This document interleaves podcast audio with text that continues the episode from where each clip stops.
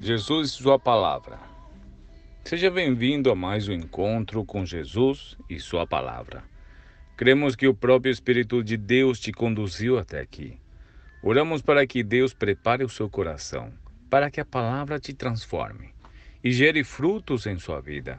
Frutos que permanecerão e te, e te levam para mais perto do Pai.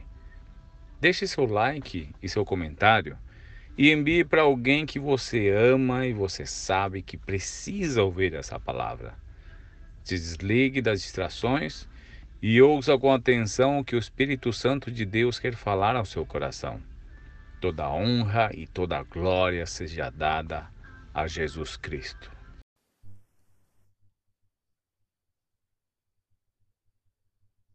O pão. Salmo 133, do 1 ao 3.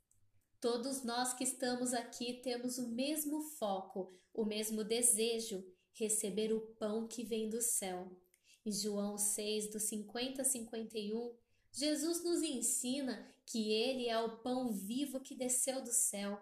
João 6,35 A carne de Jesus, ou seja, a morte dele, nos beneficiou.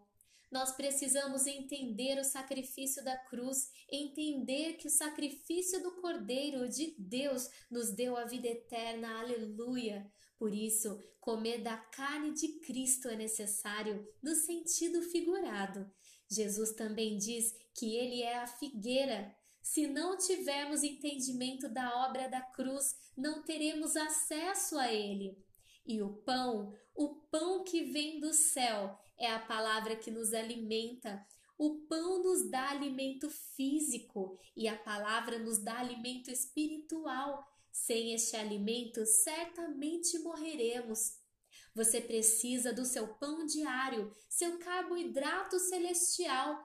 Carboidrato nos dá energia e sem energia ficamos doentes, fracos e desnutridos. Por isso eu te digo: eu amo Jesus e a palavra dele. E você deve amar Jesus e a palavra dele. Eu estou aqui porque eu amo Jesus e preciso me alimentar da palavra dele. Mas o mais incrível e mais espantoso é que você e eu fazemos parte desse plano maravilhoso de Deus, cada um na medida que se entrega, mas todos fazemos parte desse plano e por isso estamos ouvindo esta palavra hoje. Mas isso é só uma microcélula do que Deus está fazendo. Já estamos em 12 países, mais de 250 cidades, milhões de pessoas. Temos um programa que passa na TV de madrugada. Temos a rádio gospel mais ouvida do Brasil. Fazemos missões no mundo todo e em lugares que poucos têm acesso. A galera das outras igrejas fazem impactos como flash mobs em shoppings, campeonatos de skate, rap, diversas áreas de esporte e glorificando o nome de Jesus com produções de peças de teatro, danças, coreografias, produção de filmes e shows de música em vários cantos do Brasil e desse planeta. Em Lucas 24, 13 a 35, o que estava acontecendo aqui? Dois discípulos que eram para estar em Jerusalém, mas por sua própria vontade decidiram ir para Emaús. O próprio Jesus se junta a eles, mas eles não o reconhecem, mesmo que andando e conversando por horas. Aqui, o Espírito Santo quer nos deixar uma mensagem. Mesmo como discípulos, nós muitas vezes tomamos decisões baseadas em nossas próprias vontades, de sair do lugar onde deveríamos permanecer. Mas o próprio Jesus vem para nos trazer de volta, e a palavra diz que os olhos deles foram impedidos de reconhecê-lo.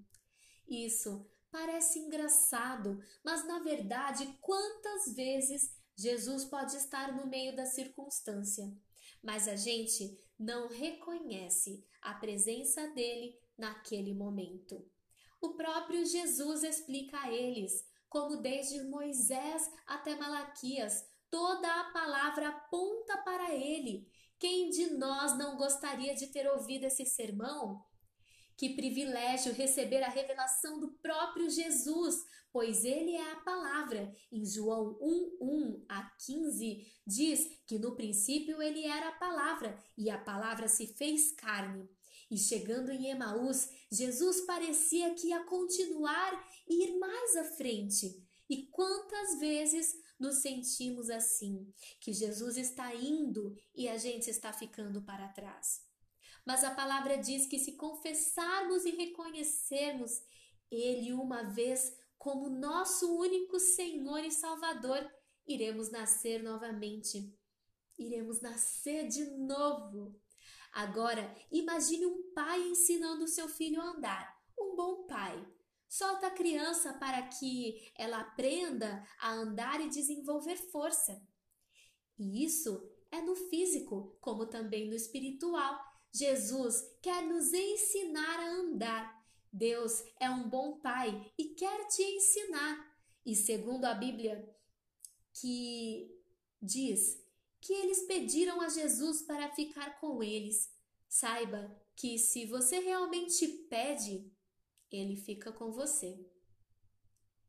E a passagem central desse ensino é o verso 30. Quando estava à mesa com eles, tomou o pão, abençoou e o deu, e deu a eles. Você percebe, Jesus fez a mesma coisa novamente, aquilo que ele havia feito três dias antes. Na ceia, ele tomou o pão, ele deu graças, ele quebrou e ele repartiu, distribuiu. A mesma coisa ele fez na multiplicação. Em João 6,11, ele tomou, deu graças, partiu e deu. Vocês estão percebendo? O princípio é sempre o mesmo: tomar, abençoar, dar graças, repartir e dar. Deus fez isso durante o Velho Testamento dezenas de vezes. Tomou Jacó, abençoou, repartiu e deu. Tomou Moisés, deu graças, repartiu e liberou. Tomou José, deu graças, repartiu e deu. Então você tem que se fazer disponível para Jesus e ele te toma ele dá graças a seu respeito diante de Deus e ele te quebra. Sim, ele te quebra. Agora, feche os seus olhos e vamos orar. Eu não sei em que estágio você se encontra, se você ainda nem se fez disponível a Ele, ou se Ele o tomou e separou, se Ele está dando graças a seu respeito mas Deus me fala que muitos aqui neste momento estão na fase de serem quebrados. Deus não pode te usar se você não for quebrado antes. Ele vai te quebrar. Mas será que esse pastor sabe o que é ser peneirado? Sim, Deus me provou, me levou ao deserto e ainda está quebrando várias áreas da minha vida. Mas três coisas eu sei. Eu sei de onde eu vim e de onde ele me tirou.